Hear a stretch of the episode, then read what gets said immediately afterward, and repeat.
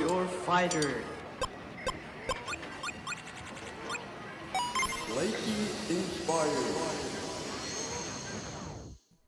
Hola mundo, ¿cómo están? Buenos días, buenas tardes, buenas noches, dependiendo la latitud y longitud donde te encuentres. Gracias por estar con nosotros en este nuevo episodio de Cloud Scouts. Nosotros estaremos hablando de tecnologías Cloud Native, de nuestras experiencias en la implementación de las mismas en proyectos y el análisis de algunas de ellas. Yo soy Jaime Montero y conmigo se encuentran Jesús González y Alex Parra. ¿Qué tal? ¿Cómo se encuentran? ¿Qué onda, Jamie? Muy bien, gracias. Muy emocionados porque este es nuestro primer episodio del, del año. Este, y pues continuamos con la serie de, de, contenedores que varios pues sí se encontraban interesados, ¿no? En lo que íbamos a compartirles de nuestra experiencia.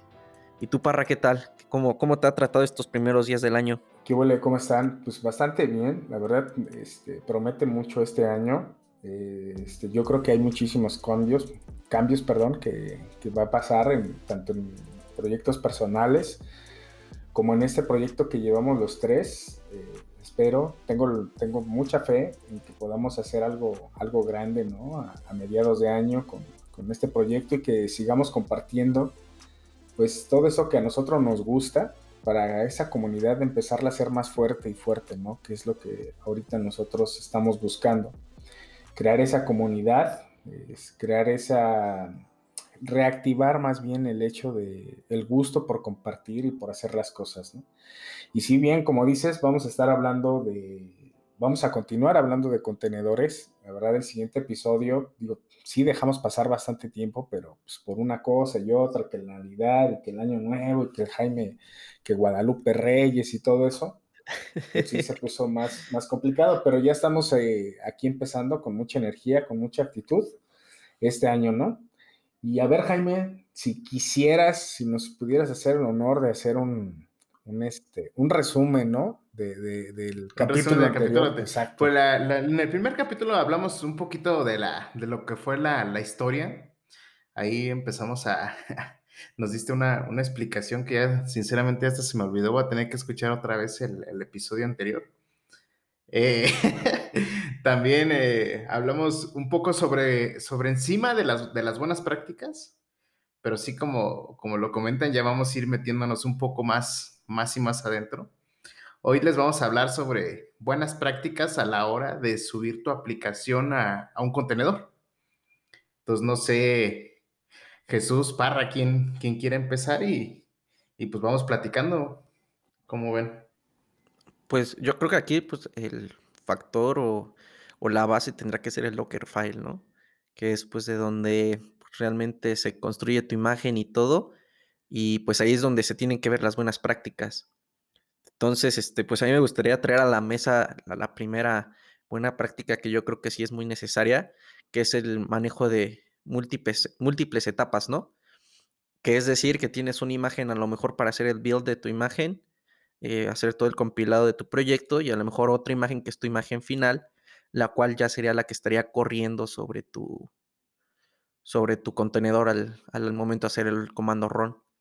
No sé si ahí quieran complementar con algo.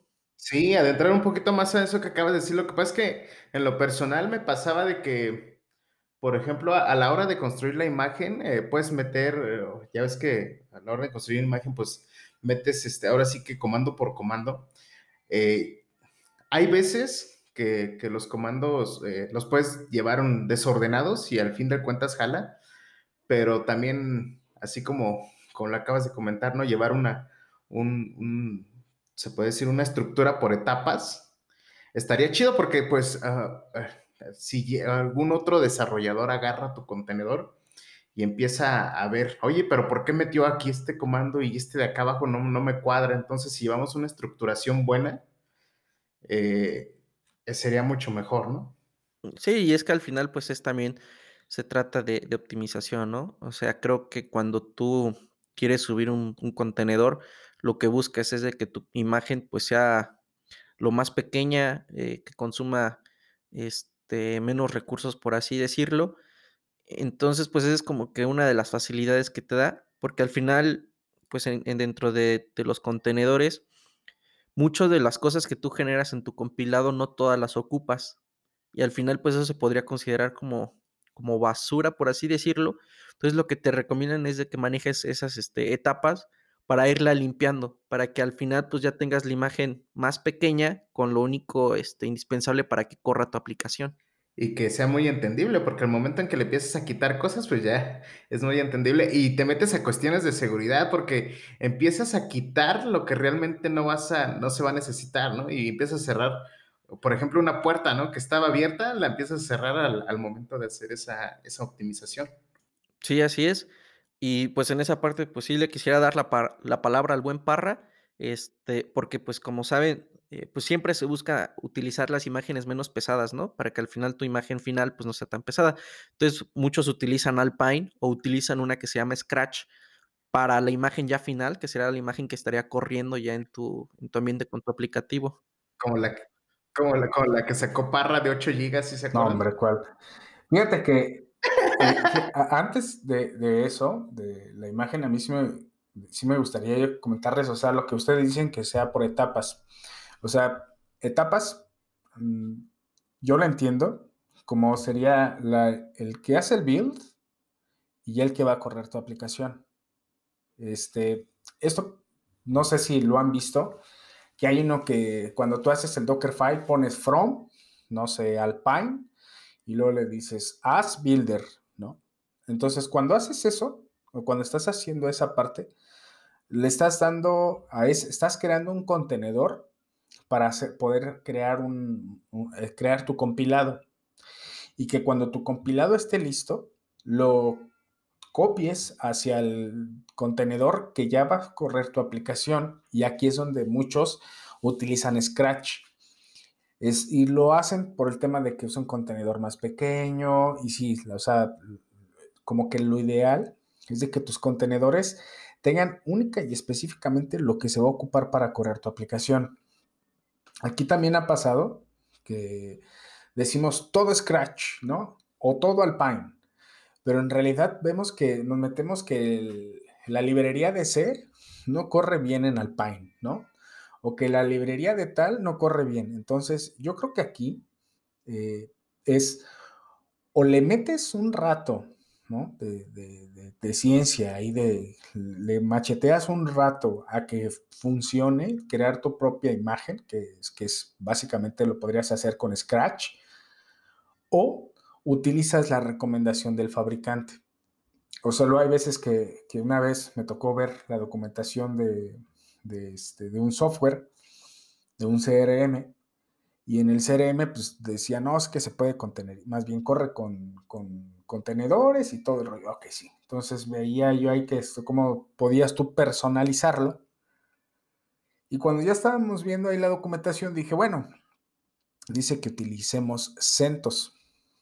La verdad es que la imagen o el, el la imagen de CentOS, pues si nos vemos, nos vamos a ver cuánto, pero sí son, son algunos, este, algunos megas, ¿no?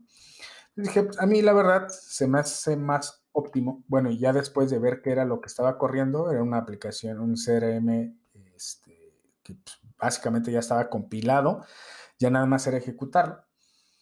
Y se nos hizo fácil este, pasarlo para Alpine, Entonces, cuando estábamos ahí en Alpine, empezamos a ver que no corría, que esto, que lo otro, y fue porque tenía dependencias del sistema operativo. Entonces, como que no es siempre, sino aquí la recomendación es más bien, a ver, ve, si vas a implementar algún software de algún fabricante, vea las recomendaciones del fabricante. Si tú eres quien lo está diseñando, lo está creando y, lo va a llevar así a, la, aplicación, entonces pues sí revisa bien qué dependencias va a tener tu aplicación del sistema operativo, ¿no? Aquí es donde se, empiezan a poner las cosas interesantes. Porque si eres de los que dices, vos sabes qué, yo voy a usar, este, bueno, más bien tengo que usar una API, que esta API está sobre HTTPS y el HTTPS es un, tiene un SEA privado y lo que sea, pues aquí ya sabes, y eso es lo que a veces pasa con el desarrollador, aquí ya sabes que ese SEA lo tienes que dar de alta sí o sí en tu contenedor para que puedas tener una conexión pues segura, ¿no? Segura y, confiable, ¿no? Que tú estás aceptando y que tú lo tienes. Esa es, ese es como que la, la, la, recomendación ahorita de esto que tú comentas, Jesús. No sé tú cómo ves. Sí, o sea, tienes mucha razón. Eh, hay cosas que a veces no te corren en, en, en una imagen eh, base, pero sí tienes que buscar, o sea, tienes las recomendaciones del, del, fabricante, pero también buscar como que la manera de la optimización, ¿no? Porque, por ejemplo, o sea, tienes Go, Go pues tiene imágenes, este, pues en varias este, distribuciones de Linux, entonces, pues la mayoría siempre se va por Alpine, que es como, pues la más, este, pues la más pequeña, ¿no? Pero es la de, es la derivada del paquete de Go, o sea, haces tu build, en, la de Go, Go Alpine, porque esa, como dices, o sea, tienes que fijarte que traiga todo lo necesario, porque si no trae todo lo necesario que tú ocupas para hacer tu compilado, pues te va a fallar al momento de correr tu, este, tu Docker build. Entonces, sí tienes que hacer como ese trade-off, ¿no? O sea, buscar qué te recomienda, pero también de todas las opciones que te da el, el, fabricante, ver cuál es la que te ayuda a optimizar recursos y obviamente que pueda correr tu aplicativo. Exacto, fíjate que también yo, yo si se va a escuchar que le tenemos mucho, le tiramos mucho hate a, a Microsoft, pero Microsoft, o sea, es como que, o sea, su, su imagen de, de, su Docker, o sea, la imagen base, pues sí son unos cuantos gigas, ¿eh? O sea, gigas más... Sí, si no, pregúntale más, al Jimmy. Exacto. Más aparte todo lo que tú le tienes que poner, que la IIS o que lo que quieras, ¿no? Entonces, pero pues volvemos a lo mismo, o sea, es, es, es lo que se tiene que hacer, ¿no? Digo, aquí, si nos vemos en un ideal, en un mundo perfecto y todo el rollo, pues el desarrollador lo que va a hacer es migrar esa aplicación, la va a pasar de, de este de Net, ¿no? O la va a migrar a Netcore y ya sabemos que Netcore corre perfectamente en, Linux. Pero pues aquí es como que uno de estos ejemplos, ¿no? Está como que el extremo, donde sí tiene que ser así, porque si no, no corre tu aplicación y no hay como le, vayas a hacer. O está el otro lado, en donde dice, ¿sabes qué? Pues sí le voy a buscar, mi aplicación puede correr. Y luego me preguntan, bueno, oye, ¿y por qué? ¿Ustedes por qué consideran que tu aplicación de Docker, y esa es pregunta tanto como para los dos y para ver cómo lo conceptualizamos, ¿por qué ustedes consideran que las imágenes de Docker deben de ser pequeñas? Porque al final, eh, o sea, cuando tú tienes tu imagen se tiene que guardar en un servidor, ¿no? Que al final, pues ese servidor pues tiene recursos uh -huh. de almacenamiento y obviamente pues si tienes, no sé, cinco imágenes de Microsoft de 10 gigas ahí, pues se te va a acabar mucho más rápido el espacio. Este, y pues al final, o sea, es optimización de recursos, ¿no? Al final. Sí, o sea, sí, sí, sí, es por ahí. Este, te recuerda también que cuando tú empiezas a hacer el build de tu, de tu imagen, lo que hace es hacer capas, ¿no? Entonces está la primera capa que haces el from, la segunda capa que le, le pones ahí tu firma, ¿no? La tercera capa es donde empiezas a agregar paquetes o copias tu, tu, información, que aquí lo recomendable es instalar las dependencias. Después una segunda, una, una, perdón, una siguiente capa, que es donde ya haces el add o el copy, ¿no? De tu aplicación, de tus archivos, y ya los pones en, en, en el contenedor. Después haces el, el, npm build o el goal build o lo que ya tengas que hacer ahí. Y ya después, pues tú creas tu artefacto, ¿no? Esa sería, ¿no? Entonces, lo que haces en ese trayecto, pues le vas sumando megas y megas y megas. Y sí, como tú dices, ya al momento de que lo subes a un servidor o más ya algún manejador, o sea, imagínate que estás en un servidor que tiene 10 gigas y tu contenedor pesa 2 gigas, ¿no? Vamos a decir que le vas a dejar reservado al, a la prueba instancia 2, entonces ya no te vas, ya no vas a poder subir más, ¿no? O ya no van a poder estar corriendo más contenedores de los que tú quisieras porque va a estar apachurrado, va a estar topado a 4, ¿no? O a 3. Y aunque digas, oye, pero ¿cómo? Si tengo RAM, pues de modo, pues es, eso es lo que, lo que pasa. Digo, aquí hay otras cosas que ya es el overlay y todo eso, ¿no? Pero, o sea, lo podemos conceptualizar sin meternos en tanto, en tanto rollo de esa manera, ¿no? Sí, o sea, es, es optimización de, de, de, recursos y pues como bien lo comentas, o sea, existe una entidad que es donde se guardan las imágenes, pero también en el servidor donde tú vayas a, a correr ya como tal tu contenedor, pues tienes que hacer un pool de esa imagen, ¿no? Y al final, pues ese, eh, ese espacio que ocupa, pues lo va a tener ya tu servidor al final. Exactamente, exactamente. Y fíjate que también aquí hay otro, aquí, digo, a mí sí me gustaría hacerte a ti la, la pregunta más directa, Jesús. Este, ¿cuál fue, o sea, el- cuál fue tu experiencia o cu- qué recuerdos te trae, güey, esa primera vez que contenerizaste una aplicación? Yo creo que más que nada, yo me recuerdo que la primera fue, o sea, no fue una aplicación que yo hice, sino que yo ocupé una, pero fue para una base de datos. Yo me acuerdo que necesitaba hacer algo y tenía que bajar, o sea, si no hubiera bajado el contenedor, tendría que haber ido al- a la página, por ejemplo, de MySQL, bajar el instalador, configurarlo y todo eso. Y al final, pues eso te lleva, no sé, media hora o un poquito más. Pero al tener tu contenedor, pues simplemente es, ok, este, hago el, el Docker pool, hago el Docker run con los comandos que vienen ahí de, pues, en la página del fabricante. Y o sea, en cuestión de dos, tres minutos ya tienes tu instancia lista para correr, ¿no? Obviamente, pues todo esto es para, para pruebas. Pero yo creo que la principal ventaja que yo veo como del lado de desarrollador es esa agilidad, es eso de ser tan dinámico y poder hacer tus pruebas y todo. Y al final, pues aquí se aplica, ¿no? O sea, ya recuerdo que eh, en el mundo de desarrollo, pues siempre no, no, no faltaba el desarrollador que decía, es que mi máquina sí corre. Y al momento de que se subió al servidor, pues fallaba, ¿no? Y el desarrollador te decía, no, pues es que mira, ven, o sea, te estoy enseñando mi máquina sí corre. Y dices, pues sí, pero o sea, tu máquina no es la que va a estar hosteando tu aplicativo. Entonces, pues con Docker, ahí literalmente, si en tu máquina ya corrió con un contenedor, de a ley tiene que estar corriendo en cualquier otro server, ¿no? Por lo mismo de que, pues, esa abstracción que tienes, ese aislamiento que tienes de recursos y de todo, pues te da esa garantía. Exacto, o sea, es- eso que tú comentas, o sea, es lo que se espera del contenedor. Eh, también luego suele pasar que debido a ciertas especificaciones que tus servidores tienen en producción, a veces no, tú te esperas que corran a la primera y todo, pero no lo es. O sea, sí, sí suele pasar, son las menos, son las menos, pero sí existen, ¿no? O sea, tampoco para llegar a decir de que tal cual está en tu máquina, tal cual va a estar en producción, sino si hay algunos escenarios donde ya se les aplica algún tipo de hardening, un tipo de, este, pues de optimización ya para que estén en producción. Lo ideal, o sea, es de que que tu aplicación tal cual la estás construyendo en tu, en, tu máquina, así tal cual se vaya y que corra en producción, pero sí, o sea, sí hay casos en donde hay que primero ver o hacer una prueba en tu servidor y que sí vaya a correr. O sea, son muy, muy pocos, pero sí llega a pasar, ¿no? Que por cuestiones de hardening, optimización o algunas cosas de- que se le tenga que agregar a la instancia para que pueda operar, ¿no? Para que pueda estar en producción. Sí, así es, completamente de acuerdo contigo. Y pues aquí, pues vamos a dar la palabra al buen Jimmy que anda muy calladito. Yo creo que es porque todavía no se recupera del Guadalupe O Reyes, tiene pero, frío. La, la, la cruda pega muy, muy, muy fuerte.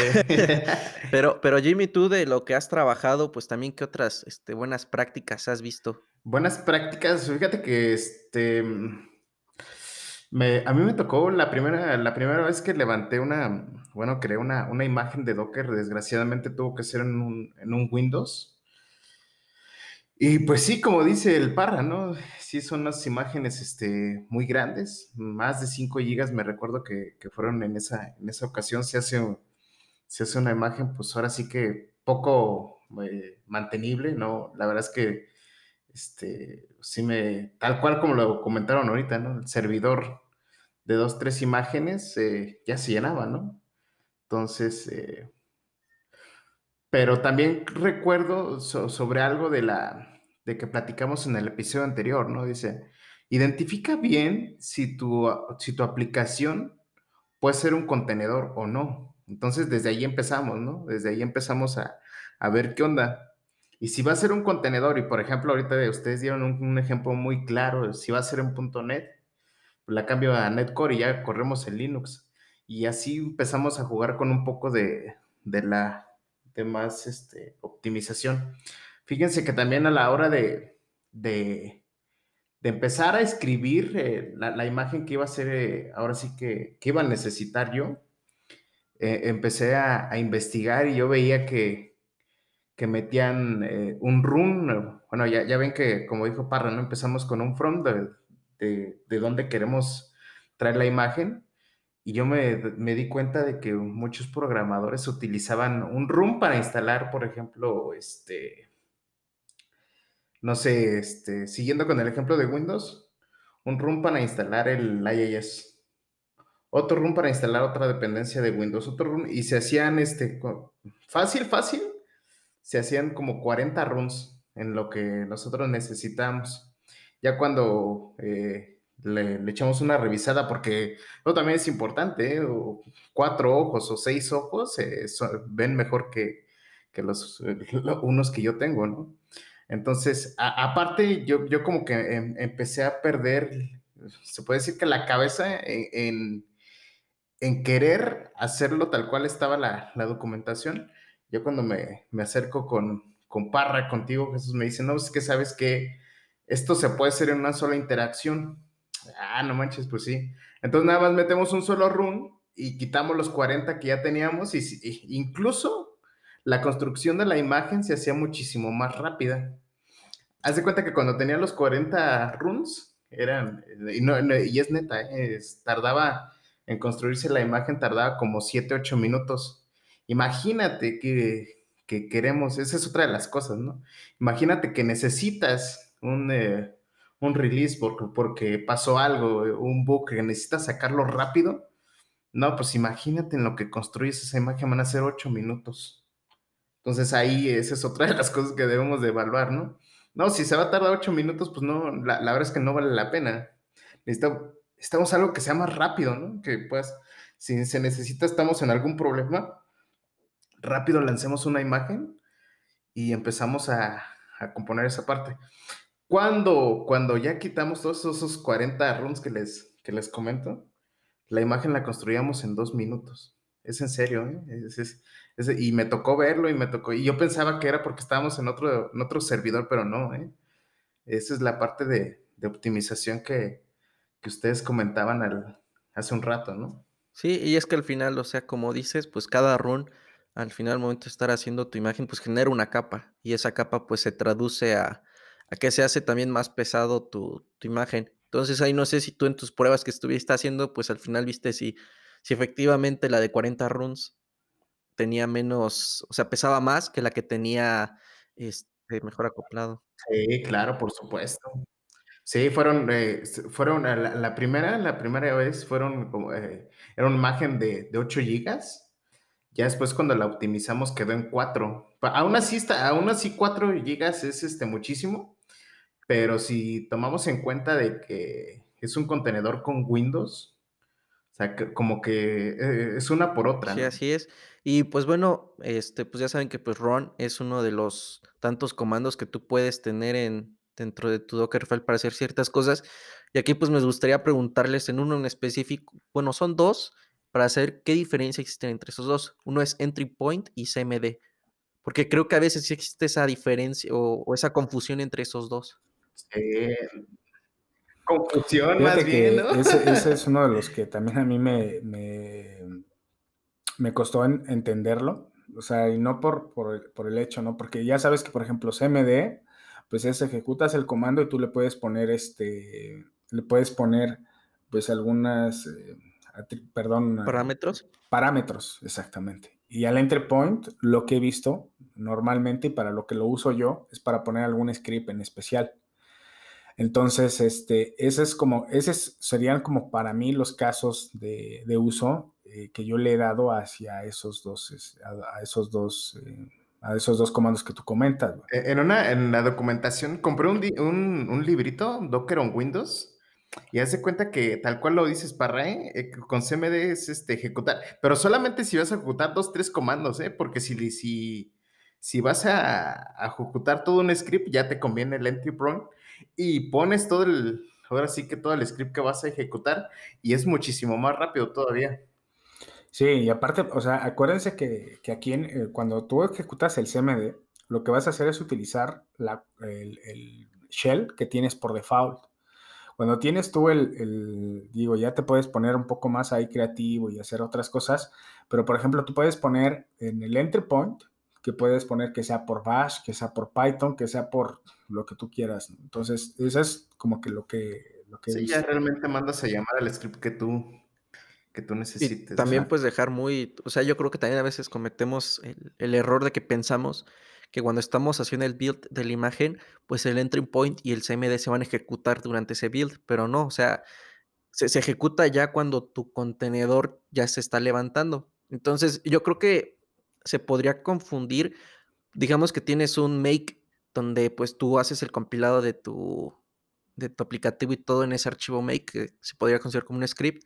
Entonces, tú a lo mejor en tu build haces ese entry point, ¿no? O sea, haces un entry point y pones tu, tu make entonces, pues tú a lo mejor te vas con la finta de que se hizo en el, en proceso de la creación de tu imagen.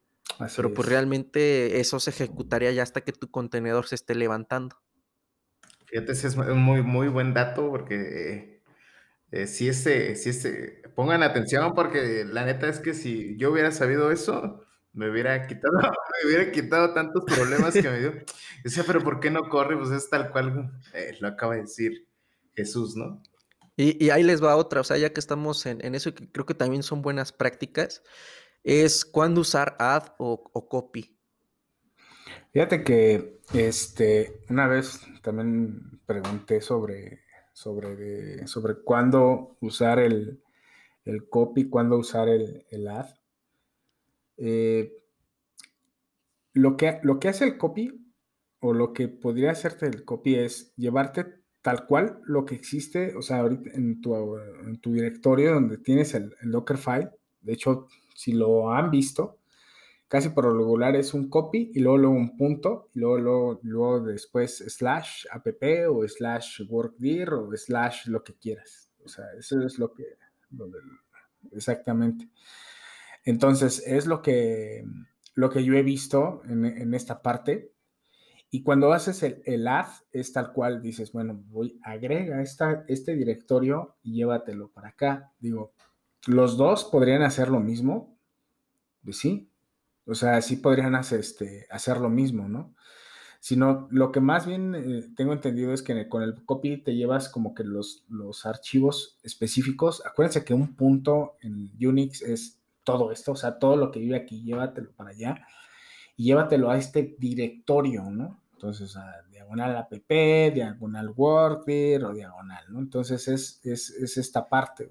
En mi experiencia, y, ahí, ahí, no sé, este, está buena la pregunta, pero yo el copy lo utilicé en su momento para llevarme un folder completo. Se hace cuenta, tal aplicación tiene que tener este, tales componentes, eh, eh, no sé, pueden ser 10 o, o más entonces me llevaba con el copy y cuando utilicé add era para llevarme un, archivo en específico, ¿no? No, no tanto un, folder. No, pues sí, este, pues como dice Parra, pues el, copy, pues sí, maneja más lo que son los archivos este, locales y creo que es más este, transparente, ¿no? En, al ver las acciones que se realizan. Y pues yo creo que con eso, pues si alguno de los Cloud Scouts se quedó con más dudas, pues en nuestras redes sociales pues nos pueden compartir ya sobre algún comando en específico que tengan. Y pues yo nada les, les quisiera dar pues mi última recomendación es de que a veces nosotros dentro de los contenedores, por ejemplo, ejecutamos pruebas unitarias este, y generamos a lo mejor algún reporte que después ese reporte exportamos a alguna herramienta pues para a lo mejor manejar o manipular el pipeline, ¿no? Y yo creo que la buena práctica aquí es de que cuando tú haces eso, borra los, los archivos porque, o excluyelos, porque al momento de que tú lo pases a tu última etapa, que es la que se va a correr ya al final como tu contenedor, pues realmente es espacio y es algo que realmente no necesitamos tener en el archivo ejecutable final, ¿no? Entonces, pues mi, mi, última, mi último consejo sería ese, o sea, traten de tener todo lo más limpio que puedan porque al final todo lo que ustedes tengan, eh, imágenes pesadas, todo eso se consume, eh, se traduce a recursos y esos recursos pues se traducen a dinero. Entonces pues hay que tener cuidado con eso. Fíjate que todo esto que comentas sí es muy cierto.